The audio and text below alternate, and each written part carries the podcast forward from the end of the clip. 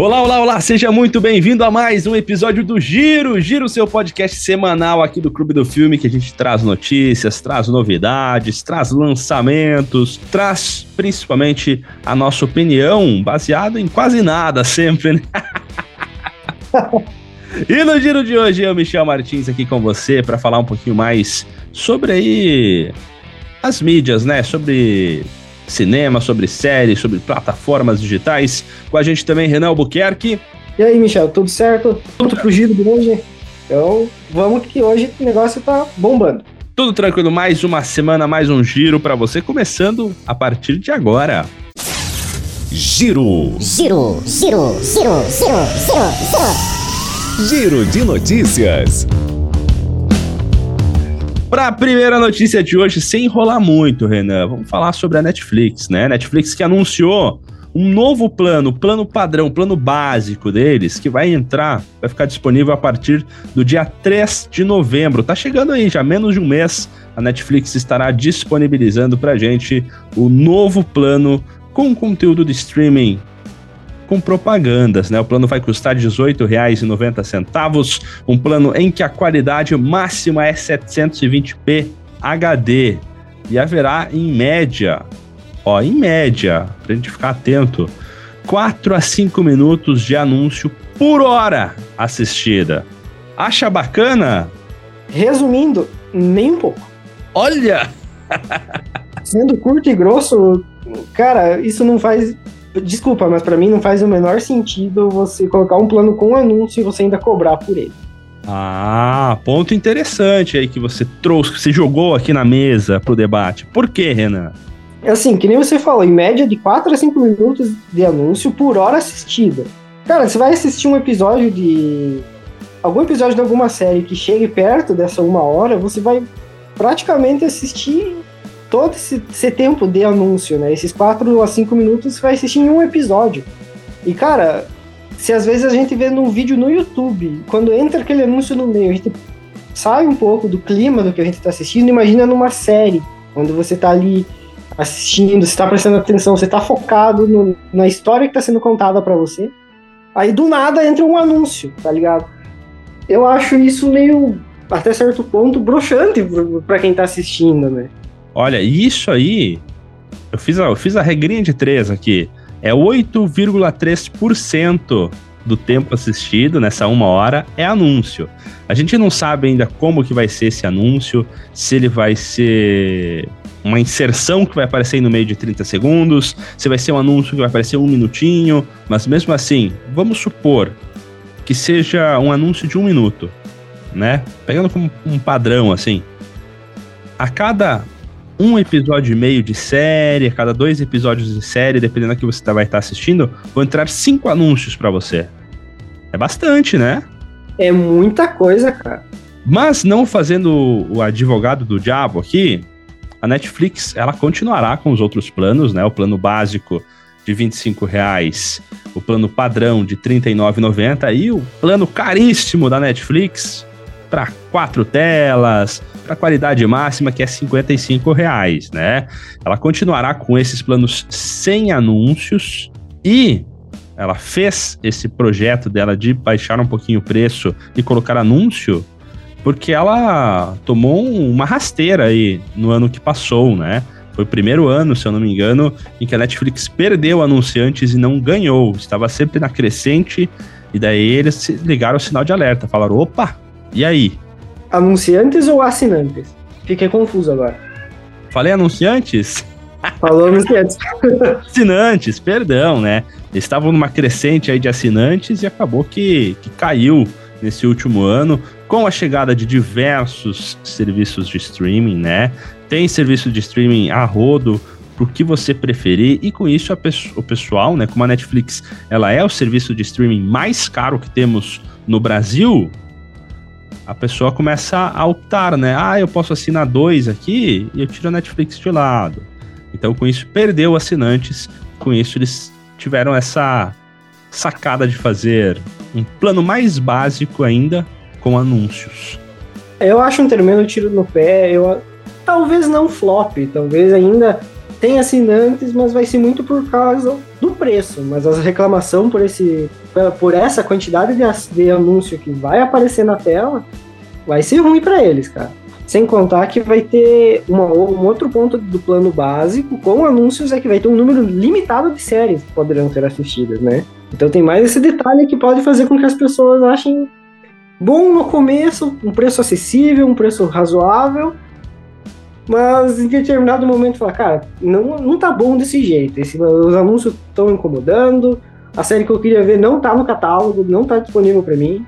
Então, eu acho que vai a longo prazo não vai ser tão bom para eles assim. É, um exemplo de um outro serviço que faz isso, né? Mas é o serviço no qual nós estamos agora, né? Que é o Spotify. O Spotify ele tem também os anúncios aí no decorrer do tempo, né? E, e acabou que esses anúncios do Spotify me fizeram comprar, né? Assinar o Spotify, porque me encheu o saco ficar ouvindo aí a música e fica entrando o anúncio. Eles são sacana, eles colocam o anúncio falando assim, ó já pensou? Você tá ali é, fazendo alguma coisa e você é desconcentrado por causa. Os anúncios tudo assim. Aí eu acabei assinando o Spotify por causa disso. Mas, em contraponto, o Spotify ele é gratuito e tem anúncios. Que é o ponto que você trouxe no começo, né? Exatamente. E eu acho que um ponto do, dos anúncios, pelo menos no Spotify, é que ele não entra, por exemplo, no meio da música, né? A música termina, vem um anúncio. A desvantagem é que você não pode pular esse anúncio, né? Eu não sei como que a Netflix vai fazer isso. Se um anúncio de um minuto, por exemplo, você vai ter a opção de pular como é no YouTube.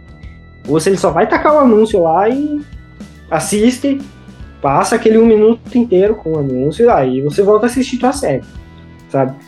Uh, tal, talvez uh, né, séries que vêm da TV, normalmente você vê que elas têm um ponto que normalmente é o comercial da TV, que ali pode pode ser inserido, né? Esse, esse anúncio, né?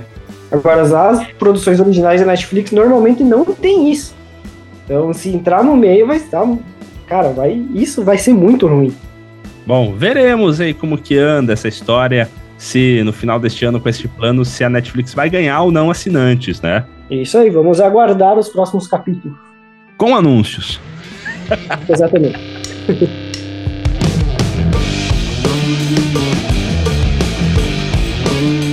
Trazendo agora uma notícia que certamente é um mais um dos pontos altos desse ano de 2022, falando agora novamente sobre Brandon Fraser, né? A gente já comentou sobre ele em outros episódios passados, o retorno triunfal dele ao cinema.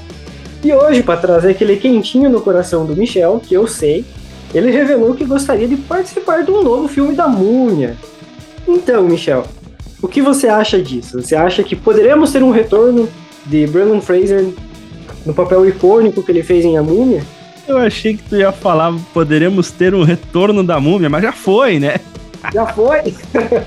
então, Renan, eu gosto muito do Brandon Fraser. Eu cresci assistindo os filmes do Brandon Fraser, né? A Múmia, o George, o Rei da Floresta. É... Que filme mais que ele fez? Não lembro agora. Bah, agora de, de cabeça é difícil pra lembrar. Teve, um filme que eu lembro que eu assisti com ele que é, é Coração de Tinta, eu acho o nome do filme. Enfim. Isso, ele, ele fez, lembrado. Ó, viu? Ele fez parte aí, então, da minha infância. Porém, deixa eu falar, né? Eu não sei quem gosta de um quarto filme da múmia. Tem todo o incentivo aí de The Rock Johnson, né? Do Andy Rock Johnson, né? Que foi apadrinhado pelo Brandon Fraser justamente no filme da Múmia. Foi a estreia, no caso aí de The Rock Johnson, fazendo muito sucesso. Eu não sei porque eu tô falando The Rock Johnson, né? Sem falar o Dwayne.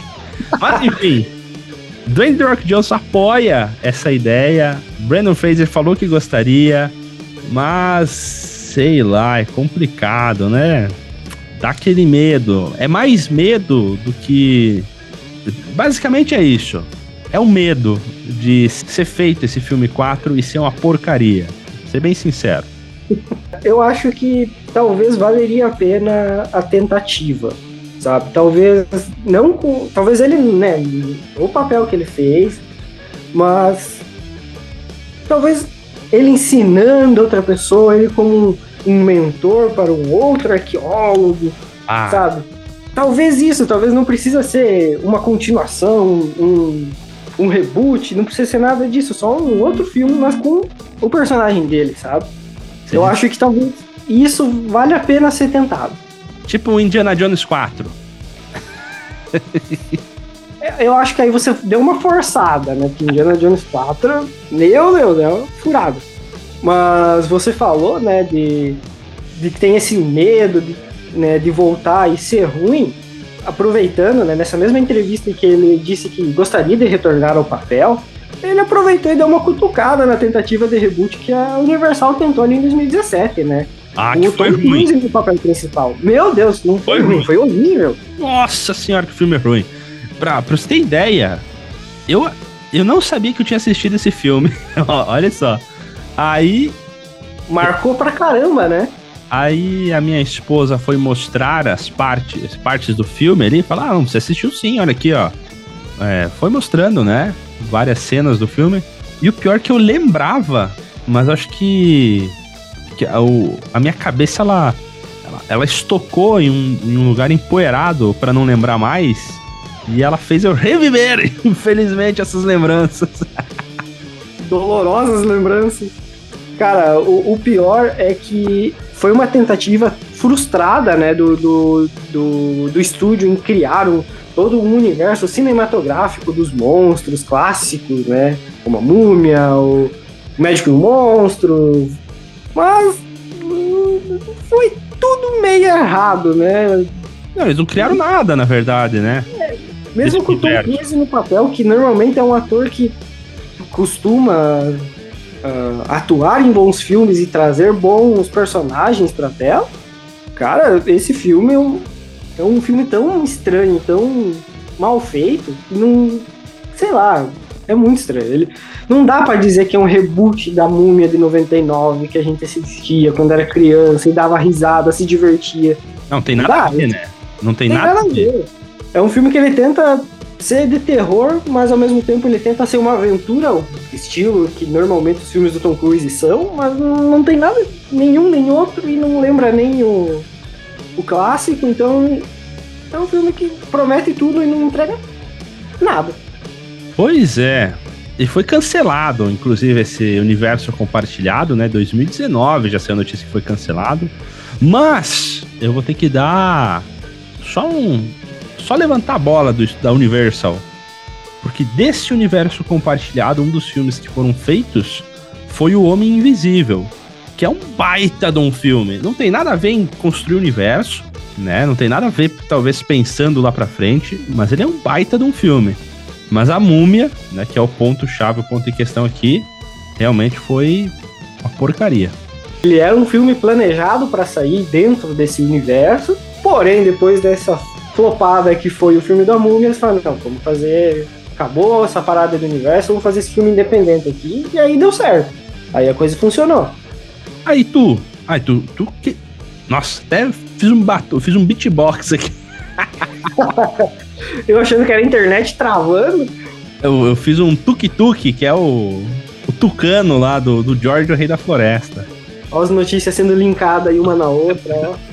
É sempre a, é sempre a referência aleatória jogada assim, né? Enfim, tu, você quer esse filme aí? Cara, como eu falei antes, eu acho que vale uma tentativa de trazer talvez não reimaginar a franquia, dar um tom diferente para a franquia, mas reviver ela, sabe? Trazer ela, uh, talvez do ponto de vista de um arqueólogo mais jovem, com o personagem do Brandon Fraser de mentor, enfrentando talvez perigos semelhantes, aquela coisa que é algo novo, mas é, ao mesmo tempo é algo familiar, sabe? Que traz aquele conforto para quem assistiu o clássico de 99, assistiu as sequências depois e que guarda aquele que a gente no coração de que gosta, né? Então, eu acho que vale uma tentativa, mas se for nesse formato. Eu acho que se tentar uma nova sequência, talvez não. A chance de dar ruim é maior. Sim, tem que vir com aquele tom cômico, né? Se aquela coisa engraçada, com os perigos, né? Sempre é bom ressaltar isso para não ser só aquela, aquela comédia pastelona que você sabe que ninguém que não cria suspense nenhum, né? Porque a múmia tem momentos tensos, né? E. Mas é aquela galhafona, né? É aquele. Tá bom, vou, comprar a sua ideia. Se for aí o Brandon Fraser como um tutor de alguém mais jovem, talvez aí um, um Tom Holland. Não! Não exagera, não exagera. Chega de Tom Holland no cinema, pelo amor de Deus.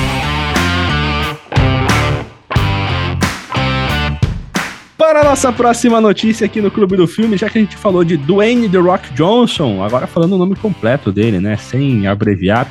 Ele que está sendo chamariz de tudo aqui, né? Ele acabou de ser lançado aí o filme do Adão Negro e ele já cantou a bola, chamou Superman, fizeram mudança, não sei o que lá, e falou assim: vamos começar a reconstruir e voltar aquele universo meio cocô que a DC tava fazendo. E parece que o pessoal gostou e vai fazer um novo Superman aí, tá? Estão começando a colocar no papel essa ideia. Cara, eu vi, né, por muito tempo a gente viu várias notícias, né, que o comando da Warner tinha mudado. Eu só não sabia que quem tinha assumido era o The Rock. pois é. Cara, ele tá trazer, querendo trazer todo mundo, velho. Daqui a pouco é o. É o. Como é que foi aquele Batman flopado lá? Do Batman Robin? Quem que foi o ator que fez mesmo? É, o, o Joe Schumacher, né, na direção, é o George Clooney. É, daqui a pouco é o George Clooney voltando também como Batman. Cara, é coisa de louco isso, velho. O, e aí, é estranho pensar, né, que o, o David Zaslav, né, que é o diretor geral de tudo, agora do grupo Discovery, ele começou a cortar um monte de coisa, aí chegou The Rock e falou, amigo, nós vamos fazer o Superman e acabou. Pois é, ele tá desde que ele começou, né, com as entrevistas de Adão Negro, as entrevistas de, de lançamento, ele tá com essa dando indiretinha, que vai ter Superman, que isso, que aquilo. A galera comprou a ideia e, cara, tá todo mundo doido e todo mundo tem a certeza que ele vai aparecer. E eu, assim, a minha visão sobre isso, no começo, eu tinha uma pulguinha atrás da orelha, eu falei, cara, não vai voltar o Henry Cavill com o Superman. Ah, ele tá falando isso, vai aparecer outro personagem que, que, é, que é um ET, que é um alien lá, e, e é isso, vai ser isso, vai ser uma piadinha, vai ser só isso. Agora eu acho que a coisa ficou séria. Viu, Renan? Mas se o Dwayne The Rock Johnson te liga e fala, Renan, faça isso, por favor, tu faz ou não? não, eu faço, porque ele pediu por favor. Ah, então, pode ser que ele falou é. por favor mágico aí. Eu gosto muito do The Rock. Como ator, eu acho ele um ator mediano, tá? Né? Não é. A... Olha! Não, ele é um ator mediano, ele não é um, um, ótimo ator, mas ele é uma pessoa extremamente empenhada. Estilo Tom Cruise que a gente falou aqui. É aquele cara que veste a camisa e fala: vamos fazer esse projeto, eu faço de tudo que for necessário aqui, eu vou atuar. Se precisar até me dá a direção aí do filme também, eu faço a direção, faço tudo. Eu canto, eu faço animação, eu animo também se precisar. O, o The Rock ele é um cara assim, ele é empenhado nos seus papéis, ele é empenhado na divulgação, né? A gente vê aí no Adão Negro. Porém, eu queria que essa era da DC acabasse de uma vez e que eles pensassem, reconstruíssem novamente, né? E, e Olha só! Colocasse nos eixos aí os filmes, trabalhar filme solo, sem ficar pensando em um universo compartilhado. Mas o The Rock Johnson tá trazendo todo mundo de volta. O que, que ele tá fazendo? Ele tá estragando com o que eu queria. Caramba! É que na verdade agora tá tudo muito confuso, né? Tem o filme do Flash por vir, agora tem o filme do Batman com o, com o Robert Pattinson que aparentemente não parece fazer parte desse mesmo universo. Por enquanto. Então, é. Assim, talvez depois desse filme do Flash, que promete adaptar né, o Flashpoint, né, o ponto de ignição, talvez depois desse filme as coisas mudem totalmente e vire toda. Talvez uma bagunça. Talvez vire uma bagunça, mas talvez se torne um universo pelo menos agradável aos fãs, né? Ó, oh, mas perdão, eu sei que que eles falaram que vai adaptar o Flashpoint. Vão adaptar, né? É, vale ressalvar isso, porque, ao meu ver, vai ser uma tentativa estilo Guerra Civil da Marvel. Eles estão usando apenas de um nome forte, mas eles não vão fazer aquela magnitude de, de proposta que é o, o nome, né? Porque o Flashpoint, a gente não sabe o roteiro, não sabe trailer, não sabe nada do filme. A gente sabe que vai ter o Batman do Michael Keaton, a gente sabe que vai ter uma Supergirl, a gente sabe que vai ter um monte de Flash, que é o malucão lá, né? E, e é isso. Mas a, o Flashpoint dos quadrinhos é maravilhoso, porque é uma guerra entre Atlântida e as Amazonas, né? E o Flash, ele acaba, por uma cagada que ele faz, ele modifica o mundo e o mundo está em guerra entre esses do, essas duas potências. Que talvez era o que foi pensado inicialmente, né? Só que depois de confusão, ator sai, ator fica, ator vai, ator volta, uh, eles acabaram mudando os planos. Então, assim, não sei.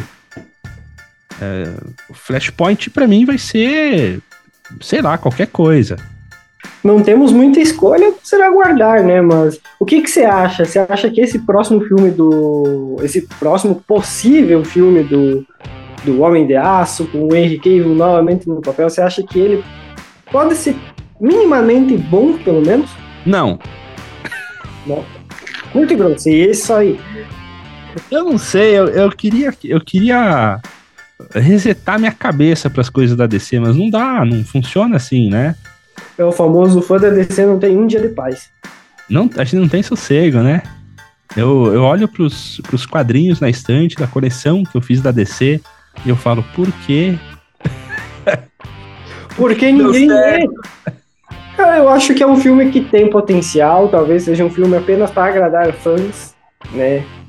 Uh, eu comentei sobre isso no episódio passado sobre a Marvel, que talvez eles estivessem trazendo tantos rostos conhecidos simplesmente para poder agradar os fãs e disfarçar defeitos nos seus filmes, né? E eu acho que talvez a DC tá indo por um caminho parecido aí, talvez. Mas, né, por, por mim já fizeram isso quando lançaram o Snyder Cut, né? Foi só ceder pressão dos fãs, fazer o que os fãs queriam para agradar. Para fazer a mesma coisa, né, do que já tinha sido no cinema. Exatamente. Alguém, por favor, taque um papel no The Rock Johnson aí. Pra ele parar de. Nossa, eu demorei pra entender essa, cara. Ai, ai, eu não aguento mais, Renan. ai, eu acho que depois desse desabafo aí, acho que por hoje chega.